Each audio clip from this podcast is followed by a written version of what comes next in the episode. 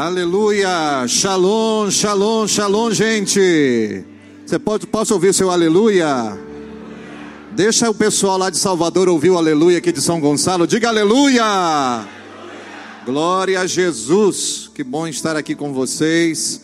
Eu agradeço a imensa honra que recebo do, do vosso pastor querido, filho espiritual. Eu tenho muito orgulho do pastor Marcelo. A gente fala com muita frequência. Ele está devendo uma visita lá em Salvador agora para esse ano. Ele e a Mônica para passar uns dias comigo lá para curtir um pouquinho e trabalhar um pouco também, né? Pastor onde vai trabalha, não tem jeito, tá vendo? Eu estou de um pouquinho de férias e na, na pegada total. Mas eu quero honrar pastor Marcelo Coelho, que é um filho espiritual muito querido, muito precioso, Mônica, Daphne, uma família muito querida. Gente, vir aqui é, vir a São Gonçalo e não vir estar com vocês na memorial é um pecado capital, não é? Eu não esqueço de vocês, jamais me esquecerei. Aliás, eu falo muito, não de vocês, eu falo muito sobre vocês. É, por onde vou, eu falo sobre a Igreja Batista Memorial em Jardim Catarina, uma igreja muito amada, muito querida, muito preciosa. Aqui eu comecei a meus vinte e poucos anos de idade, não é? meus primeiros passos no ministério foi aqui com vocês. E eu cheguei para essa igreja em maio de 94. Tinha muitos cabelos ainda, ainda muita coisa, né? Mas foi bom começarmos aqui. Eu era chamado de menino aqui.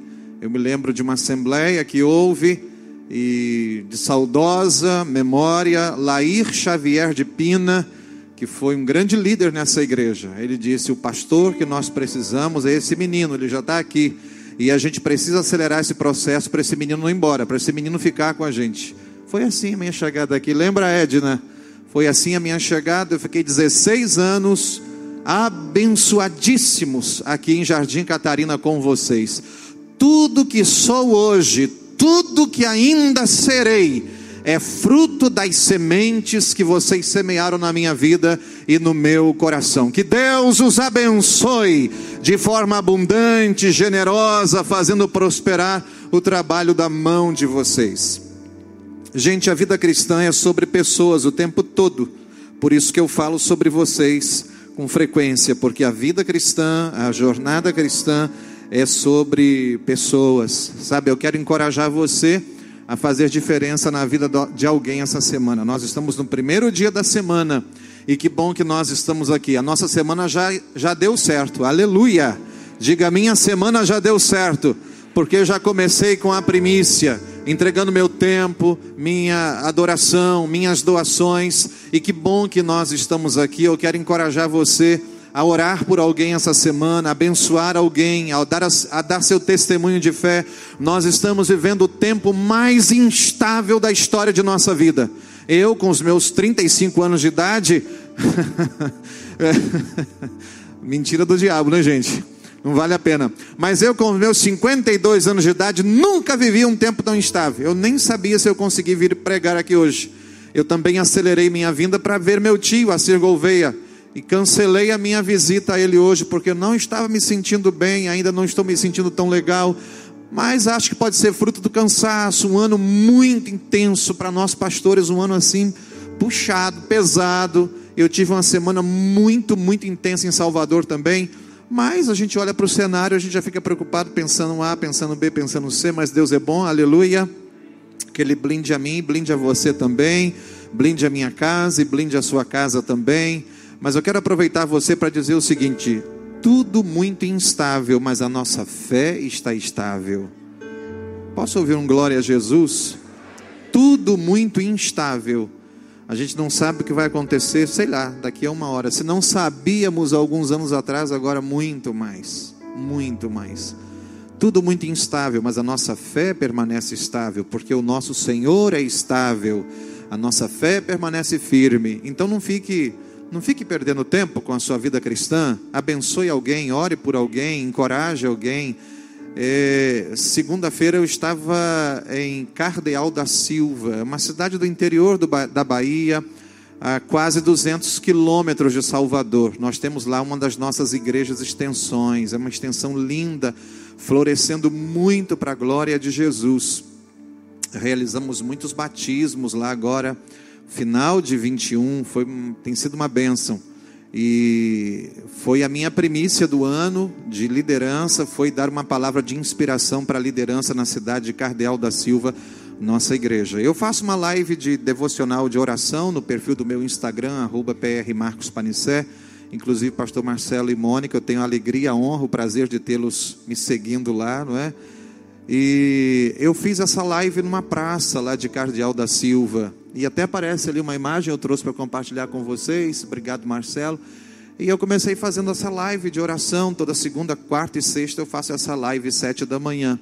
E aí, o pessoal colocou lá, colocou lá uma mesa para eu me posicionar. Aquela cadeira ali é uma cadeira de um irmão da igreja muito querido, muito precioso, José Ramos Pereira. E eu fiz a live. Enquanto eu estava fazendo a live, o devocional de oração e meditação, eu percebi que algumas pessoas foram ficando mais perto. E logo depois da, dessa mesa aí, tem um cemitério da cidade. Por isso que essa praça aí é chamada de Praça da Saudade. E aí eu percebi que algumas pessoas foram aglomerando, são aquelas pessoas ali que são os servidores da prefeitura de Cardeal da Silva. E eles ficaram tão atentos. E eu terminei a live, eu fui lá dar uma palavra com eles, quase que eu fiquei mais tempo com eles do que na live. E eu orei com eles de manhã, eles estavam construindo, reconstruindo o muro do cemitério, e foi uma das experiências mais incríveis que eu tive nessa última semana. E eu lembro disso com muita emoção, com muita gratidão no meu coração. Por que, que eu estou falando isso para você? Abençoe alguém essa semana, a partir de amanhã. Reúna com alguém, além da sua célula. Ore, ministre, inspire. Dê seu testemunho de fé. Fale o que Jesus está fazendo na sua vida. Fale o que Jesus está fazendo na igreja nesse tempo tão difícil aqui na terra. Fale o que Jesus tem feito em você e através de você. Se você quiser, é Cardeal da Silva. Obrigado aí pela carona. Motorista 10, fera, brabo ele. Obrigado aí. Quem quiser ir a Cardeal da Silva, é uma cidade que eu amo demais. Nós temos uma igreja muito linda lá. Temos uma outra extensão também na região metropolitana. Bem, gente, eu vou começar a pregar, mas eu tenho recomendações para não pregar muito hoje. É, as minhas as minhas filhas, né? As, as meninas disseram para mim, pelo amor de Deus, Hoje a gente precisa ter um tempo com meus avós aqui, então a gente pede ao Senhor carinhosamente para ser breve. E se eu não atender essa recomendação, depois vocês não vão ficar sabendo, porque vocês vão estar em casa descansando, mas eu vou por martírio. Então eu preciso eu preciso seguir, eu preciso ser obediente. Então espero que, né, pastor Marcelo. Conta-se que certa vez um pastor perguntou para o menino, não sei se eu contei isso aqui, perguntou para o menino, não, uma pessoa da igreja perguntou o que é eternidade, fale para a gente o que é eternidade. Ele pensou, pensou, coçou a cabeça e disse assim: eternidade é quando o pastor está pregando, ele diz, ele diz assim, agora para terminar. Quando ele diz agora para terminar, isso aí é uma eternidade. Eu espero que eu não faça valer essas palavras aqui hoje. Beleza. Você sabe que eu estava pensando nisso? O Espírito Santo é maravilhoso, né? Nisso aí que você está fazendo. Glória a Deus. Eu até ia falar com o pastor Marcelo, mas passou, mas o cara está colado. Primeiro eu quero dizer para você que não existe família perfeita. Às vezes você fica aí olhando para a família do outro e achando, ah, eu gostaria tanto que minha família fosse assim. A gente fala isso porque a gente não conhece a, a família do outro. É, eu falei para vocês desse casamento que eu fiz sexta-feira e duas famílias desconhecidas, porque eles estão chegando para a igreja agora. E aí eu propus no meu coração chegar bem cedo, né? Toda noiva, o glamour da noiva é o quê? O atraso, né? E aí o casamento marcado para para 18, eu fiz questão de chegar a 16 e 30. Para ter um tempo, eu queria conhecer as famílias, eh, as famílias antes da, da cerimônia, ter um contato com a cerimonialista, fazer uma leitura do, do local. E aí eu percebi que o casal da, das bodas de ouro estavam chegando. E aí eu não precisei perguntar nada a ninguém, porque quando olhei para o rosto dele, eu disse: é o pai da noiva, porque a noiva tinha assim, uma semelhança muito grande com ele. Aí fui me aproximando e tal, fomos, fomos criando o um ambiente. Aí começamos a conversar, foi uma conversa muito salutar, maravilhosa. E aí eu falei para a esposa dele, a senhora, que bom, a parabenizei. E eu disse para ela algumas coisas. Ela disse assim: gratidão e muito perdão para chegar até aqui. Gratidão e muito perdão. E isso foi tão forte no meu coração que depois ela fez menção a essas palavras novamente na hora da, da cerimônia. Gratidão e muito perdão.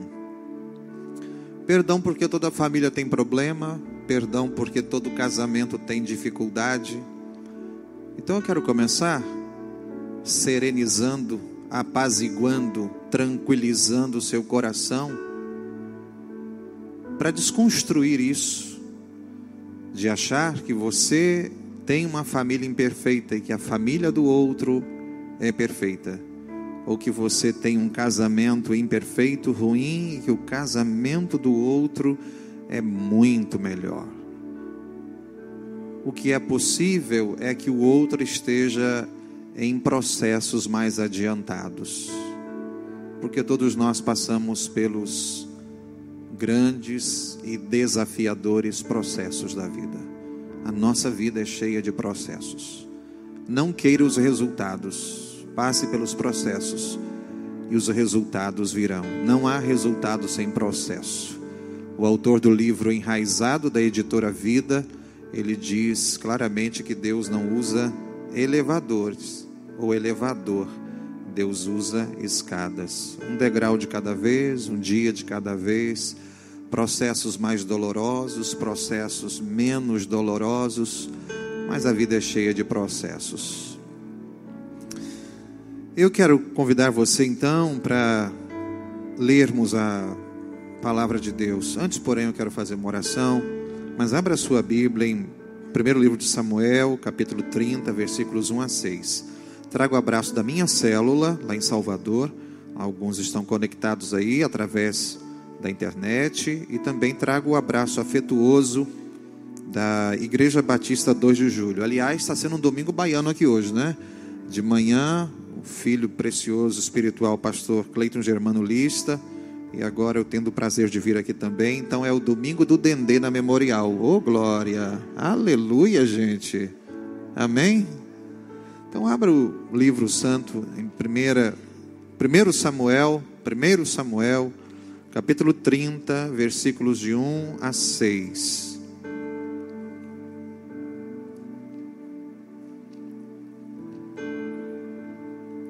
1 Samuel, capítulo 30, versículos de 1 a 6.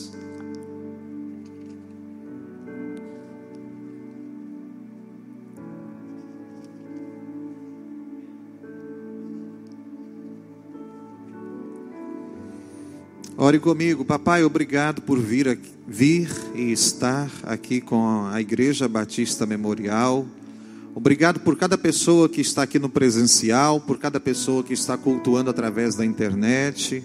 Obrigado por cada família reunida aqui. Obrigado por tanta inspiração, por tanta graça do céu que se derramam aqui no nosso meio nessa noite. Senhor, eu agora submeto meu coração e minha mente ao controle do Espírito Santo, que eu não seja em nenhum momento antropocêntrico, mas que em toda a minha fala eu seja cristocêntrico.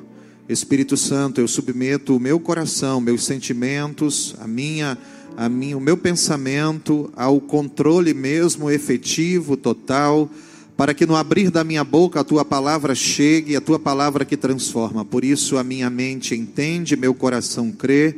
Por isso os meus os meus ouvidos ouvem, por isso os meus olhos se abrem para ver a beleza da tua graça e a minha boca se abre para confessar que Jesus é o Senhor. Que todo impedimento caia por terra agora em nome de Jesus. Erguemos as nossas mãos juntos e declaramos que Jesus é Senhor aqui entre nós. Aí no ambiente que você está, através da internet, declare Jesus é Senhor aqui em nossa casa ou no outro ambiente de trabalho, ou num carro, ou dirigindo, ou agora indo para algum lugar. Diga, Jesus está aqui. A palavra de Jesus vai ser ministrada aqui. Meu coração será tocado nessa noite. Diga, meu coração será tocado nessa noite com a sua mão erguida para o céu, olhe para mim e diga: Minha mente entende, meu coração crê, meus olhos se abrem, minha boca se abre, meus olhos se abrem para ver, minha boca abre, se abre para confessar a grandeza e a glória do Senhor aqui agora, em nome de Jesus. Amém. 1 de Samuel, capítulo 30, versículos 1 a 6.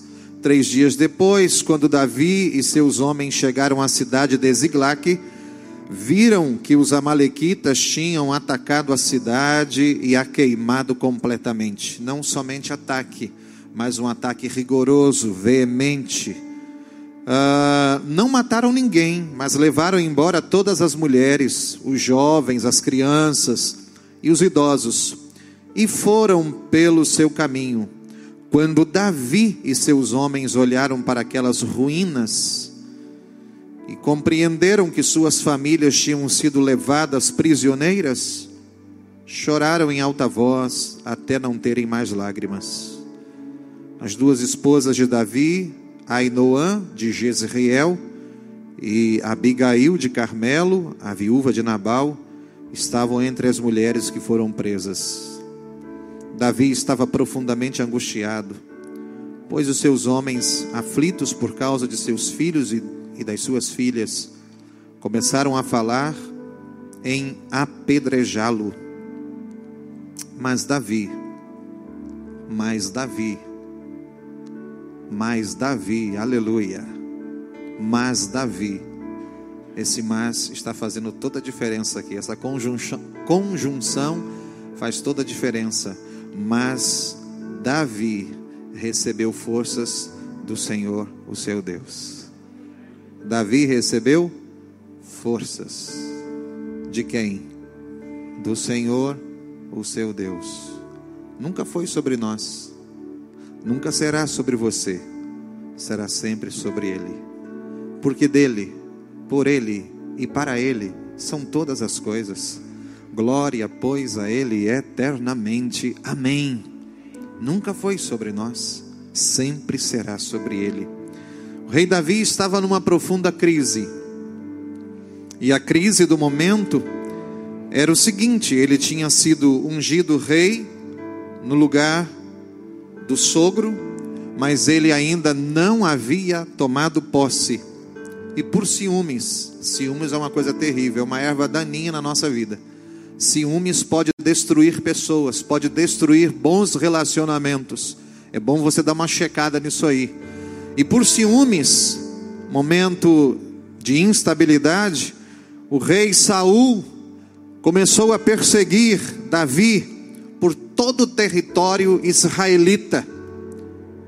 E queria matá-lo, queria destruí-lo.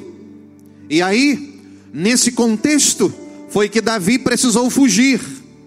E na fuga, Davi ah, buscando um asilo político fora do território e experimentando um asilo político fora de Israel, agora entre os filisteus, inimigos históricos do povo de Deus, Davi conseguiu ganhar o carinho do rei Aquis. Deus sempre tem alguém para nos abençoar. Diga comigo, Deus sempre tem alguém. Diga, Deus sempre usa alguém. Deus sempre instrumentaliza alguém. Deus sempre usa a mente, a voz, a vida de alguém. E agora o rei Aquis, ele usa de muito carinho e ele constituiu e nomeou e deu para Davi uma cidade chamada Ziglac. E com essa cidade refúgio, ele tinha 600 homens. Você vai ler a história, história bíblica, você vai perceber que ele tinha seus 600 homens com suas respectivas famílias. 600 homens com suas o quê? Respectivas famílias. E o rei Aquis estava numa jornada e Davi agora a essas alturas torna-se o escudeiro do rei quando os, os principais do rei Aquis disseram o seguinte: pode despedir-se de Davi, ele é israelita, ele é bom guerreiro, ele é adestrado. Se ele voltar contra nós, vamos ficar em uma situação muito difícil. E aí a Bíblia vai apontar que despediram Davi, e quando ele retorna para Ziglac com seus 600 homens, ele agora é surpreendido com uma tragédia. Qual tragédia? A Bíblia diz: a cidade tinha sido invadida pelos Amalequitas, eles tinham queimado a cidade, tinham ferido a cidade, tinham levado as mulheres, uh, os filhos, as filhas. E quando agora os amigos de Davi, companheiros dele, companheiros de peleja, de jornada, viram essa cena, eles se amarguraram e responsabilizaram a Davi pela tragédia e quiseram então apedrejar Davi. Apedrejar Davi. Aí a Bíblia diz que Davi se angustiou muito. Eu estou falando aqui para gente que sabe o que é se angustiar. Está diante de vocês um pregador, um pastor que sabe o que é angustiar-se. Angústia. Ninguém passa pela vida, eu fico impressionado com muitos pregadores hoje que estão querendo transformar a terra em céu, prometendo mundos e fundos e prometendo até o que Deus não prometeu. Daí criando uma instabilidade na igreja. E eu fico impressionado com tanta gente que hoje quer transformar a terra em céu. Aqui não é o céu, gente. Aqui é lugar de luta, aqui é lugar de combate, aqui é lugar de vitória, sim, em meio aos combates, mas aqui é lugar de dor, aqui é lugar de luto, aqui é lugar de choro. Não espere o melhor por aqui. O melhor está por vir, sim, com Jesus e para Jesus. Porque a palavra diz que morrendo ou vivendo nós somos do Senhor, aleluia. Então, para cada combate, Deus tem uma vitória sim, mas a vida aqui na terra é renhida. A vida aqui na terra, ela é difícil. E Davi diz a Bíblia que ele angustiou-se. Angustiado, Davi, ele empreende algumas atitudes. Pastor Carlito, no seu devocional, uh, a Trindade, o último devocional agora de 21, ele diz que Deus não faz acepção de pessoas, mas faz acepção de atitudes. Atitude é algo importante na nossa vida. Atitude pode mudar, atitude pode direcionar você para uma semana incrível de boas realizações. Por isso você precisa ter atitudes corretas. Eu disse o que? Atitudes corretas. E a Bíblia diz que Davi muito se angustiou, chorou, se reanimou no Senhor seu Deus pediu a estola sacerdotal e clamou a Deus em oração e perguntou: Deus, eu vou perseguir o inimigo que atacou minha família? Eu vou perseguir o inimigo que atacou as famílias aliadas, as famílias combatentes. Deus, eu vou deixar que o inimigo prevaleça. Deus, vou jogar a toalha, vou desistir. Davi pergunta: Deus, vou lutar pela minha família? E Deus diz para ele o seguinte: persegue o inimigo, Davi, porque tudo que o inimigo levou de você, vai trazer de volta.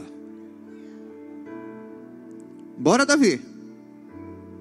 Bola para frente. Não jogue a toalha. Não desista. Não esmoreça. Não desfaleça. Bora, Davi. Tudo que o inimigo levou, vai trazer de volta. Haverá restituição, sim.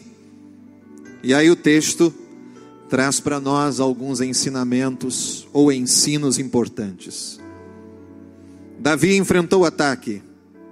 Eu não sei, eu tenho certeza que hoje eu estou falando para gente que enfrentou ou está debaixo de um severo ataque.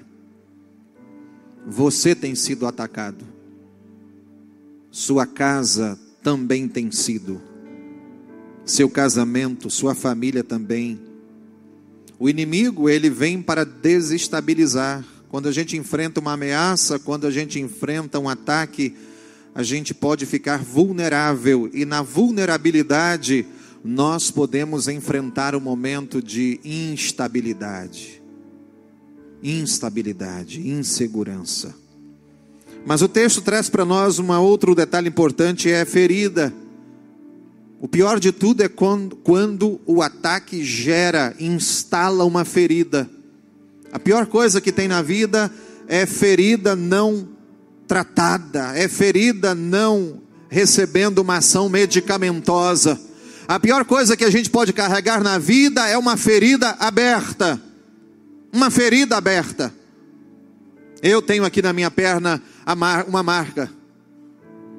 Vou mostrar para você, ver se eu consigo. Aqui, olha. Isso aqui é travessura de adolescente. Porque meu pai disse para mim: você vai lavar a caixa d'água. Você sabe o que é mandar adolescente fazer coisa, gente? Você sabe como é que funciona esse negócio?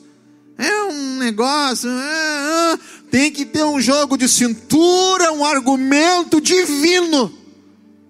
E aí eu não queria lavar a caixa, meu pai, pum, porque seu Jorélio não era brincadeira não. Vai, vai e acabou. E aí eu fui, e revoltado, chateado, angustiado, desobediente. Aí eu fui pular da caixa para uma laje mais abaixo. No pulo da caixa, que eu não queria lavar para a laje que estava mais abaixo, bateu na quina da laje. Até hoje eu lembro da dor, num lugarzinho que não tinha tanto recurso médico. Aí vem para lá e entrou o pastor em ação. Sempre tem um pastor de Deus. e aí fui lá dar os pontos. Mas a marca está aqui. Lembro, mas não está doendo mais. Eu lembro. Lembro que foi à tarde. Dia da semana não lembro. Lembro que foi à tarde. Que bom ver você aqui, cara. Bom te ver, saudade, viu? Eu lembro.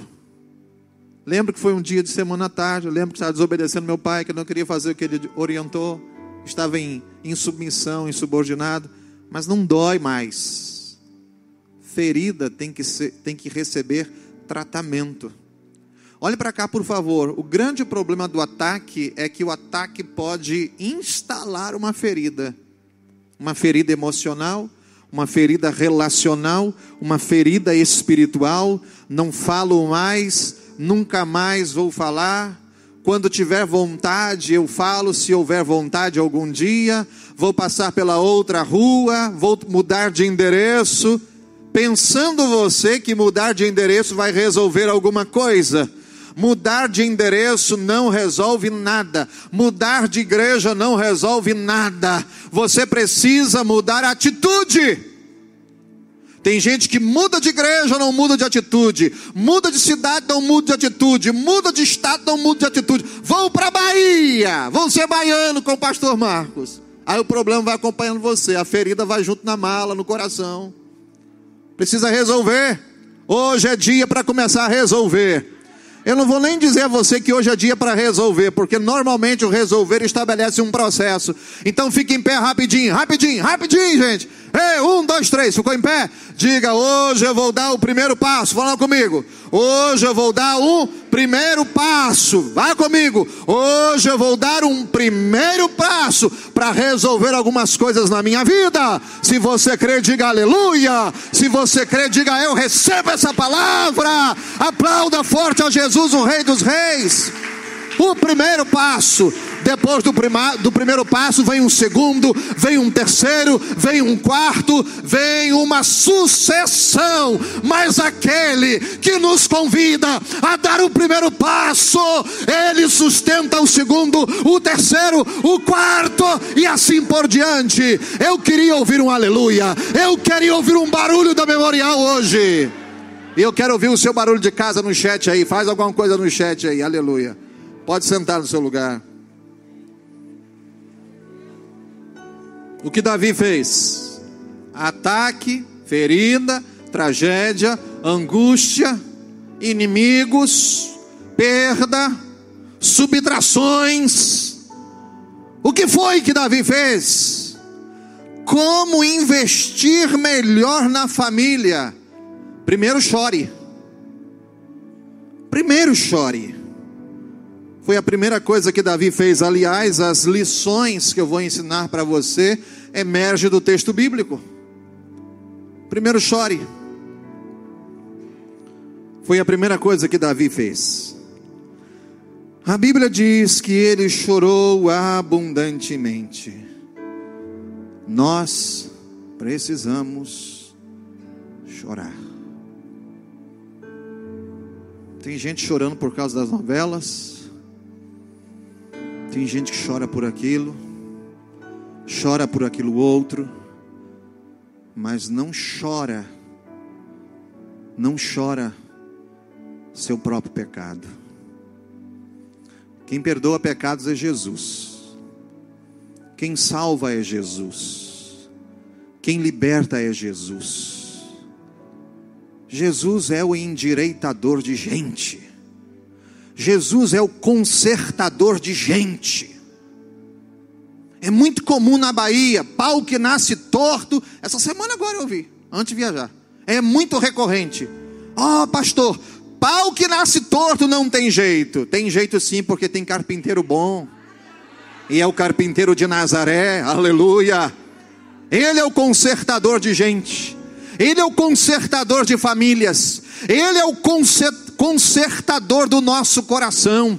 O nosso coração é mau, o mal sempre existirá. Deus não vai acabar com o mal, porque se Deus decidir acabar com o mal, ele vai acabar com o malvado, mas ele não vai acabar com o malvado, porque ele ama o malvado e ele já provou na cruz que ele ama o malvado. Então ele decide ficar com ônus. O mal vai continuar campeando, mas nunca deixe seu coração ser agarrado agarrado pela malignidade. Nunca permita seu coração ser agarrado pela malignidade. Nunca permita seu coração ser agarrado pelo mal. Permita que seu coração seja tocado, inundado, chacoalhado pelo consertador de gente, o Jesus de Nazaré. E Ele está aqui. Sabe, eu acredito que nós precisamos começar a chorar como temos chorado nesses últimos dois anos. Eu estava conversando com meu cunhado, agora saindo para cá. E aí ele perguntou algumas coisas, eu falei para ele. E eu estava falando para ele de um amigo muito precioso que eu perdi em Salvador. Ah, até hoje ainda dói um parceiro tremendo, um parceiro incrível. Meu segundo tesoureiro, colado o tempo todo, guerreiro. 44 anos foi embora. Dia 19 de maio, ele mandou para mim uma oração, está aqui, eu guardei. Mandou uma oração para mim dia 19 de maio. Dia 30 de maio eu fiz o sepultamento dele, à distância. O caixão todo envolvido em sulfilme. Não pude vê-lo. Que dor para nós da igreja, família espiritual. Que dor para a família biológica, por dois filhos, um jovem um adolescente que até hoje choram tanto. Que dor para Rita, mas que está tão firme em Jesus depois de tanta dor.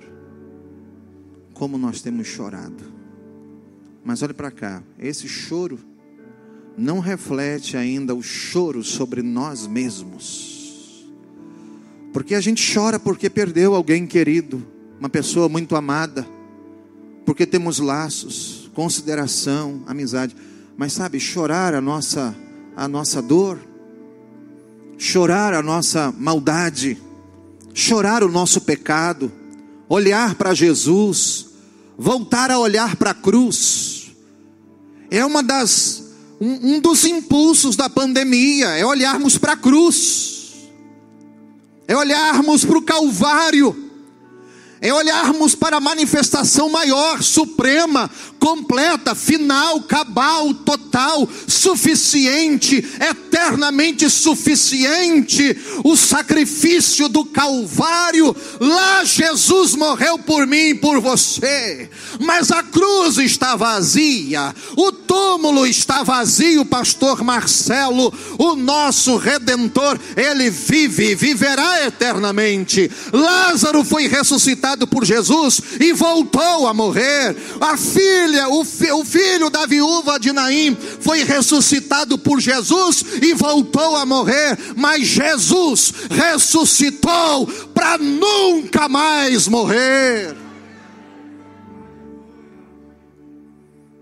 É olhar para Jesus e chorar a nossa indignidade. É olhar para Jesus e chorar nossas dores. Deixa eu falar uma coisa para você é olhar para Jesus e chorar a nossa incapacidade. A nossa incapacidade, a nossa fragilidade. Ninguém consegue salvar a si mesmo. Ninguém consegue ir para o céu por si mesmo.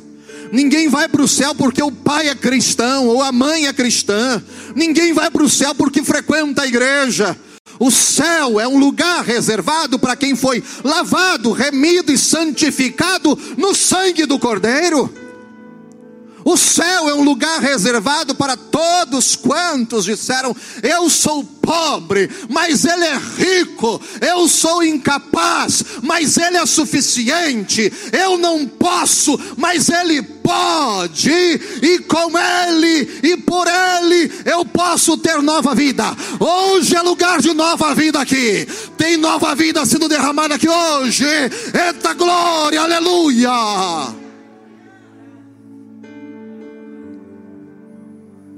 Às vezes nós estamos secos demais, áridos demais, rasos demais, num chamamento para profundidade. Eu fico impressionado com tanta superficialidade. Igreja empresa, igreja coach, e outra novidade aqui, e outra novidade ali.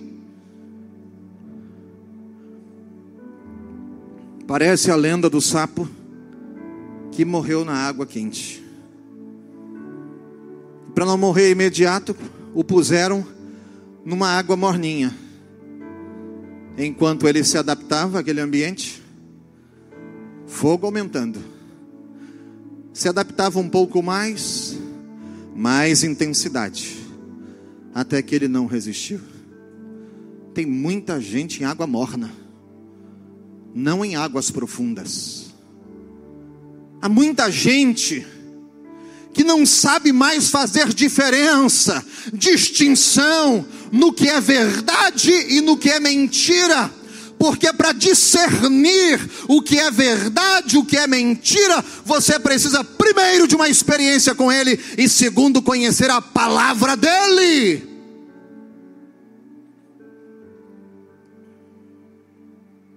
Chore. Chore por si mesmo.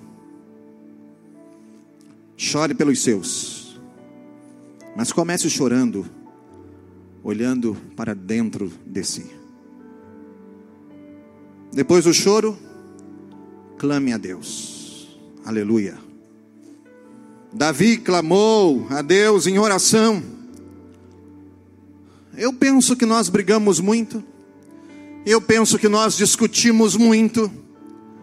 Eu penso até que nós argumentamos muito. Eu penso, eu penso até que nós entramos em enfrentamentos no relacionamento familiar, em casa, casamento, família. Eu penso que por vezes nós enfrentamos algumas batalhas que nós não vamos conseguir ganhá-la no poder da briga, no poder do argumento, no poder da confrontação. Mas podemos minar o terreno inimigo pelo poder da oração. temos orado muito pouco, ou quase nada, para sermos mais honestos. Penso que algumas vitórias só vamos consegui-las através da intercessão e da oração. Alguém orando por você, você também orando. Coisa é boa quando alguém diz: Vou orar por você. Hoje eu falei com os líderes, os discípulos lá em Salvador, depois do culto. Todo culto eu gosto de relatório, todo culto. Quantas pessoas, quantas crianças, quantos tivemos de arrecadação, quanto tem que pagar por semana. Tem arrecadação e tem pagamento também, né, pastor? E aí recebi todos os relatórios, informações maravilhosas, graças a Deus, glória a Jesus. E aí a Maria Alessandra disse: Levantamos um clamor pelo Senhor, pela sua família, para Deus proteger e abençoar. Eu falei: Ô oh, glória, por isso estou de pé. Alguém orando por você? Mas orando mesmo? Memorizando seu nome? Memorizando algumas necessidades? Mas você também orando? Clamor, clame a Deus. Deus, vou aceitar a decretação ou vou reagir? Davi perguntou: E agora, Senhor? E Deus o instruiu a reagir. Comece reagindo, clamando. Como investir em sua família? Chore, clame, lute. Foi a terceira e última coisa que Davi fez. Sabe o que ele fez? Reuniu todos os homens. Há momentos que nós precisamos fazer uma reunião. Agora, no final do ano, eu mandei um WhatsApp no grupo da família lá em casa. Toda família normal tem grupo de WhatsApp.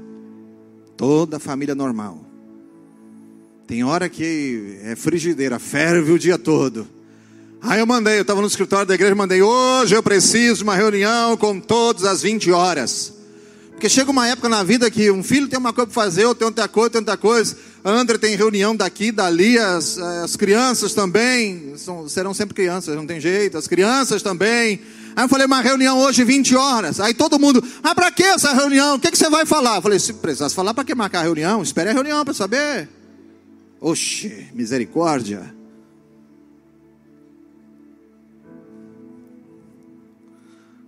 A Bíblia diz que Davi então lhe reúne seus homens, e agora eles vão atrás daqueles que tinham saqueado, eles vão atrás daqueles que tinham ferido, queimado e levado embora os filhos, as filhas e as mulheres. 600 homens, mas 200 cansados ficaram para trás.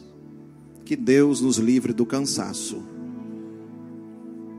Há dois anos atrás, um homem de Deus orou por mim, em São Paulo, e a oração dele foi o seguinte: Você vai receber uma força nova para as segundas-feiras. Olha que negócio do céu. Você vai receber uma força nova para as segundas-feiras. Normalmente, para nós que lideramos igreja, domingo é intenso, domingo é exaustivo mas você vai receber uma, no, uma força nova para as segundas-feiras.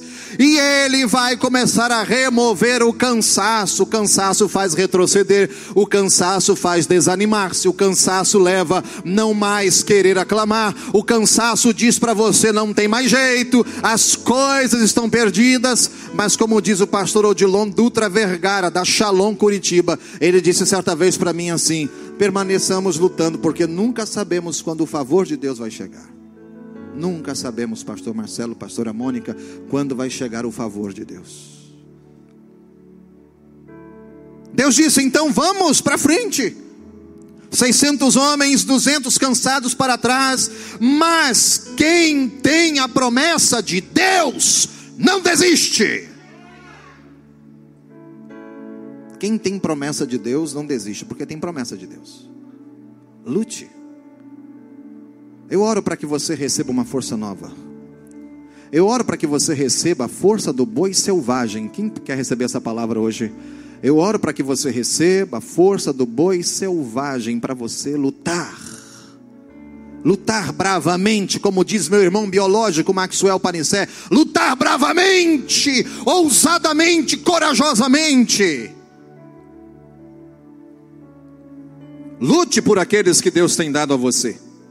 Diz a Bíblia que Davi foi, diz a Bíblia que Davi lutou, diz a Bíblia que Davi venceu, diz a Bíblia que Davi logrou êxito, diz a Bíblia que ele recebeu de volta, aleluia, as coisas grandes, pequenas, filhos, filhas, as mulheres, tudo tornou tudo retornou. Eu estou aqui hoje para encorajar você, como eu, a esperarmos no milagre.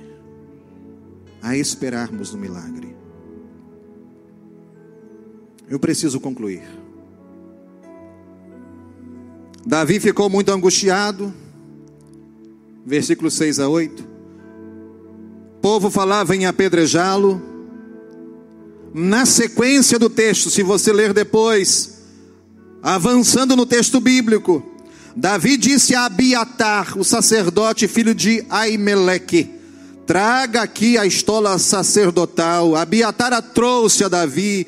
Davi consultou ao Senhor. Davi clamou. Davi chorou. Davi agora levanta-se na força e no poder de Deus. E eu quero terminar com algo que o Espírito Santo colocou claramente no meu coração para compartilhar com você hoje. E foi para você. Eu estava caminhando numa praça, sábado passado, bem cedinho, com um filho espiritual, e o Espírito Santo começou a trazer alguns insights no meu coração enquanto eu caminhava, e eu estava refletindo para compartilhar com você aqui hoje no memorial refletindo no que o pastor Marcelo me disse de texto, ou melhor, de tema, de série de mensagens. Olhe para cá. Um projeto pode sofrer alteração. Um projeto, um projeto pode sofrer mutação. Olhe para mim, por favor. Um projeto pode perder a originalidade. A originalidade. Deus é o único original em tudo. Deus não copia ninguém. Nós copiamos dele, porque ele é original em tudo. Ele é perfeito criador. Ele é perfeito sustentador, diz a Bíblia. E a Bíblia diz também que ele é perfeito resgatador. Ele é criador, ele é sustentador e ele também é resgatador, porque ele é original. O projeto humano sofre mudança, alteração, mutação, é variável mas Deus é invariável. O que Deus disse permanece e permanecerá a mesma coisa, queridos.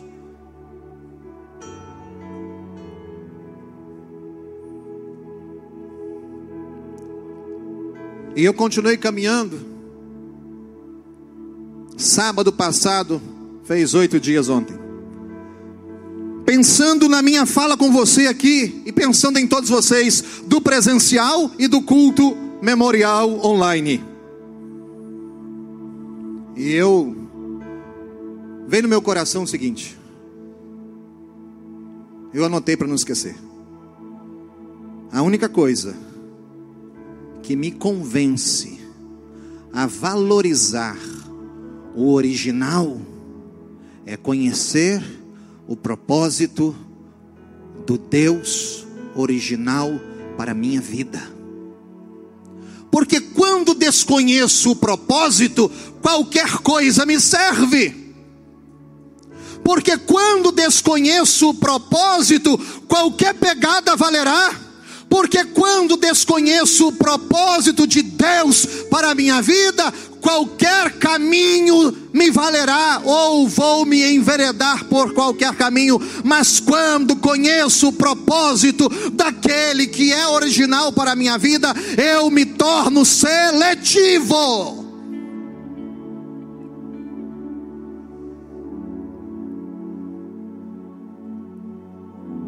Se desconheço o meu propósito, não me importarei com o propósito de Deus para a vida. Porque quando você conhece o propósito, você dá valor à originalidade. E aí eu não tenho uma fé politeísta, eu desenvolvo uma fé monoteísta. Porque eu conheço o propósito dele. E eu não vou atrás de outros deuses, porque Ele me satisfaz. Eu mesmo, quando me vejo tentado em situações da vida, eu digo a mim mesmo, às vezes em voz baixinha, ou às vezes em alta voz: Jesus me satisfaz, estou satisfeito em Jesus. Um discípulo muito precioso, pastor Maxwell Chaves, um dos pastores lá na 2 ele pregou domingo passado, sermão maravilhoso. Eu anotei, postei no meu Twitter, gostei demais da fala dele. Falei, pastorzão, foi a, foi a frase da mensagem. Ele disse assim: Nós estamos num reino de satisfação. Que coisa maravilhosa. Nós estamos num reino de contentamento.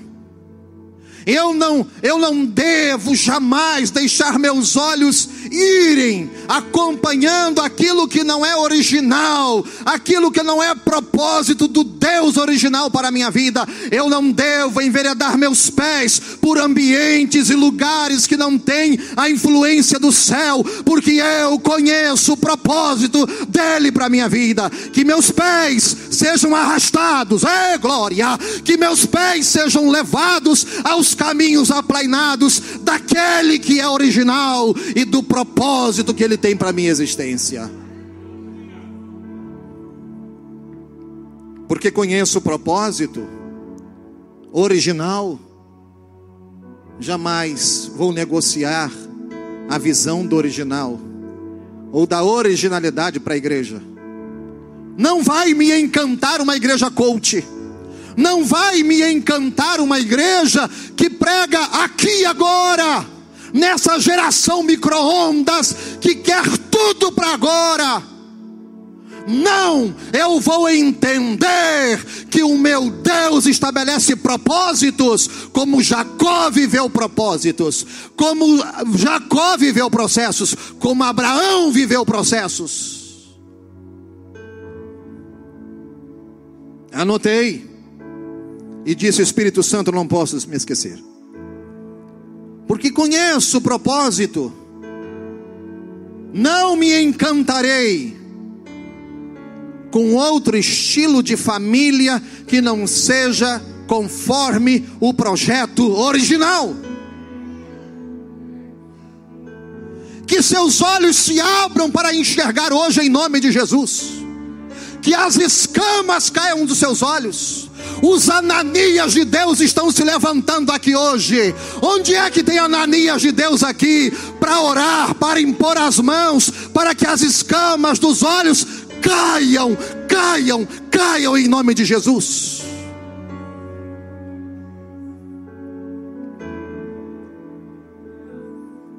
Porque conheço o propósito daquele que é original. O meu conceito de família meu conceito de igreja, meu conceito de discipulado, meu conceito de vida cristã, meu conceito de profundidade de compromisso, permanecerão inalteráveis. Essa é a sua fala comigo. Porque conheço o propósito, meu conceito de política permanecerá inalterável. Não estou falando de direita e esquerda Eu estou falando de justiça. Se há mentira na direita, pecado é. Se há mentira na esquerda, pecado é. Todos precisam se arrepender, porque de, se não se arrependerem, todos perecerão. Como escaparemos nós se não atentarmos para uma tão grande salvação? O caminho para a vitória é arrependimento. Deixa eu falar para você: o caminho para a sua grande vitória é arrependimento. O caminho para a sua grande vitória é valorizar o que Deus valoriza, amar o que Deus ama e ter na sua mente a ideia, o propósito do coração de Deus.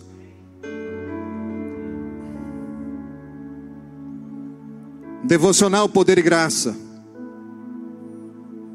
de 6 de janeiro de 2022, diz assim: Nossos princípios de vida, família, igreja, devem vir em essência de Jesus e da palavra devemos seguir a fé cristã não porque ela seja popular, e sim porque ela é verdadeira e certa.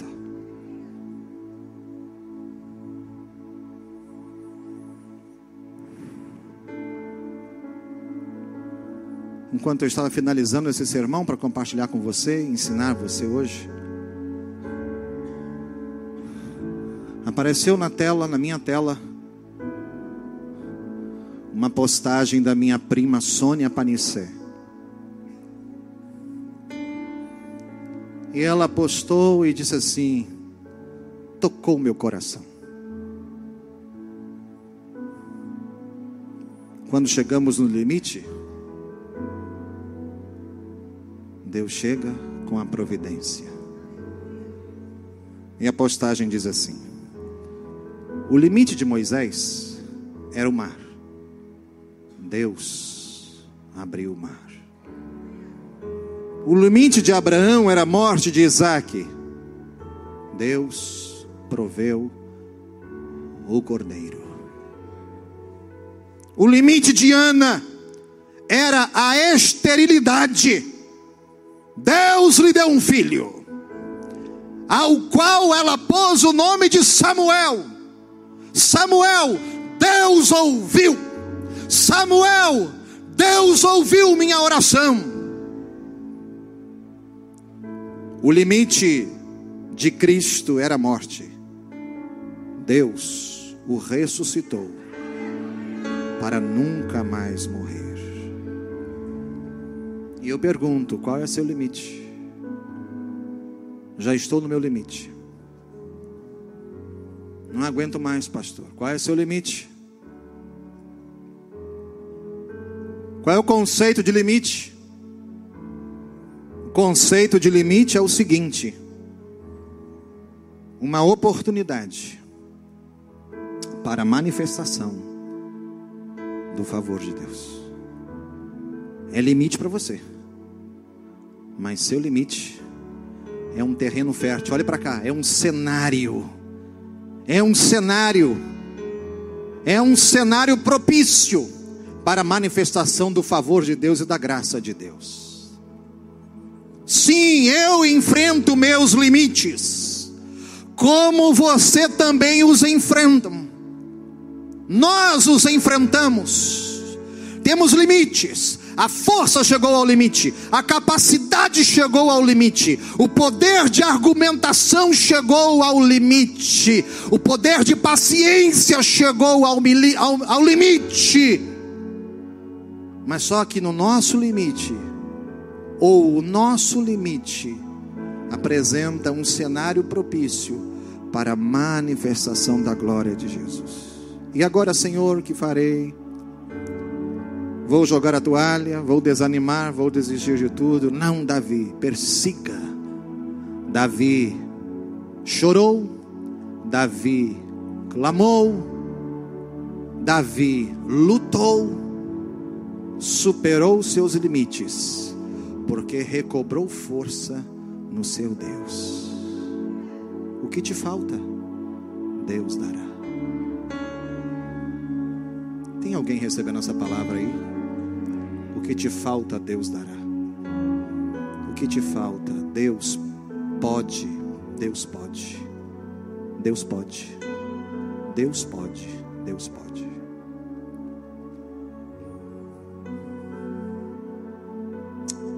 Fique em pé.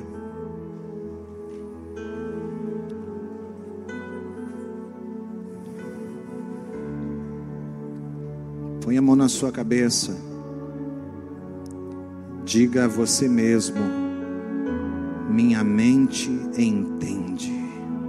Diga isso, quero ouvir você falando por gentileza. Minha mente entende. Põe a mão no teu coração e diga: Meu coração crê. Minha mente entende, meu coração crê. Diga, coloque a mão nos seus ouvidos e diga: Meus ouvidos se abrem sensivelmente.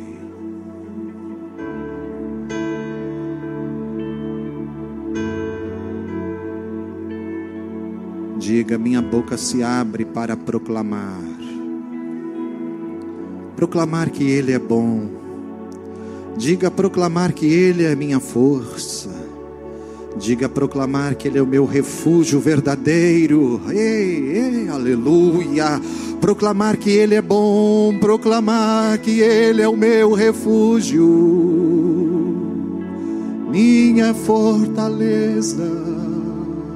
Meu socorro bem presente nas tribulações. Diga ele é bom, diga Ele é meu socorro, diga, diga Ele é bom e Ele é meu socorro. Diga minhas, meus olhos se abrem, abra os seus olhos, diga meus olhos se abrem, as escamas caem dos meus olhos. Eu agora oro em nome de Jesus para que seus olhos comecem a ver aquilo que Geazi não conseguiu o servo do rei não conseguiu visualizar, mas que ele mostre a você agora e que você veja não um exército inimigo, mas que você veja o acampamento dos anjos do Senhor. Meus olhos se abrem para ver, mas as minhas mãos se levantam para adorar. Tem gente aí para adorar? As minhas mãos se levantam para adorar. Diga, minhas mãos se levantam para receber receber. Ele está hoje entregando a mim aqui nesse lugar novas sementes para o meu coração. Ele está entregando a minha André, aos meus filhos aqui na memorial. Um momento histórico de estarmos juntos aqui. Ele está entregando novas sementes. Ele, ele, ele está entregando. Receba aí. Tem sementes, tem sementes, tem sementes. Ele está te levantando. Eu vejo gente sendo levantada. Eu vejo vejo, eu vejo no meu espírito gente sendo levantada aqui hoje, levantada da dor, levantada do limite, levantada dos escombros. Eita que hoje, eita que hoje, eita que hoje é uma visitação especial. Que se abram os céus, aleluia